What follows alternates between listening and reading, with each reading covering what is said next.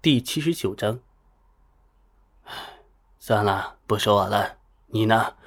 突破的怎么样了？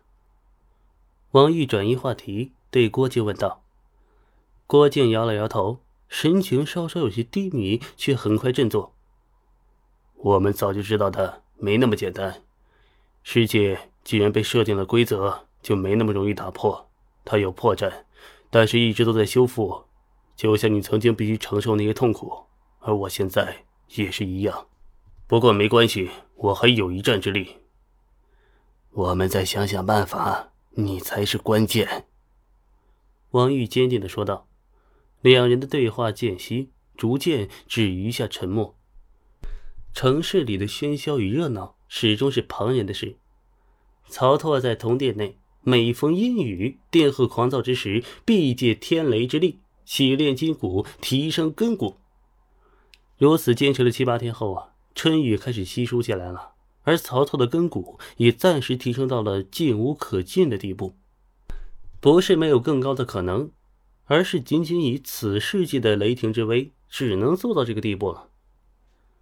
小龙女并未离开，而是大大咧咧的吩咐曹操那帮信徒，让他们呀帮他在铜殿附近起了一栋小楼，随后十分坦然的住了进去，完全一副赖在曹操这儿不走的架势。他的原话是呀：“姐姐生的貌美如花，外面一堆狂蜂浪蝶都想偷姐姐，姐姐不想被偷，就找张真人，你逼婚啦。”虽然知道小龙女啊话中隐瞒，曹操也没管他。竞赛者如果不是已经选择躺平，那么都有诉求，都有打算。曹操没打算刨根问底，只管好自己的事便罢了。赖在曹操身边不走的小龙女啊，换了身女冠装束。驯养了一些野蜂，不断的选种育种，似乎想要再培养出古墓派的御风来。曹拓所创的武功秘籍呢，他也跟着学了一些，不过还是以古墓派武功为主，并不打算改弦易辙。当然，那是因为他呀还没有见识过曹操的非凡手段以及那些一流秘籍和绝世神功，否则啊一定哭喊着要拜师的。过程中。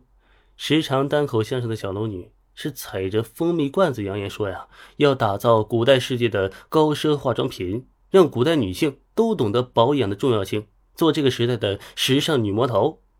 她甚至还想举办一场天使秀，哎，自己就充当首席模特，邀请曹拓作为初舞台排练的唯一嘉宾。面对黄香的温柔微笑，曹拓果断拒绝了，并且啊，觉得小龙女就是故意挑衅。他凭什么不私下问呀？随后，小龙女因为邀请金陵城的各大花魁试着装失败，而计划完全告吹。这个时代的百姓失去了大饱眼福的机会啊！随着时间的缓慢推移，逐渐有人开始上山找曹拓求问二流武功秘籍。曹操起先还亲自考核，考核过关者便能入铜殿内挑选秘籍。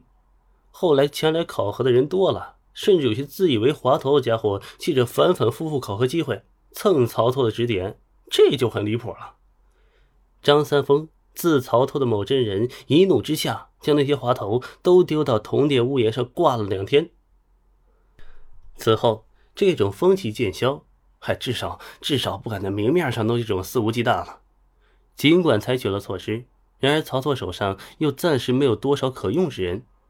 毕竟，第一批经由曹操认可这三丰派的二流高手还没有成长起来，一流就更别提了。所以，还得曹操本人亲自挑大梁。哎，不行，每天跟这些家伙破绽百出的演武，我都看吐了。得想个办法让他们能自动考核，就像少林寺的木人像和十八铜人阵。当然，木人像太机械了。其实少林俗家弟子中流通着快速通关的法子，只要找准木人阵的其中关窍，身手稍微灵活些，过关也不难啊。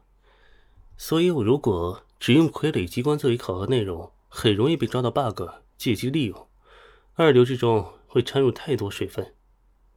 曹拓又开始掐指计算，关于武道排序、境界分化，曹拓是有着更大的野心的，只是。路要一步步走，饭得一口口吃。一步走得太快，会扯了蛋。别人都不接受，那稿子花活再多都没用。总之，是要先利用一批武功秘籍，将初步的等级划分彻底明确下来再说。等三流、二流、一流的概念被普遍接受且推广适应了，那再在其中做出更加特别的分化，甚至是升华，岂不是就有了基础了吗？这就是循循渐进。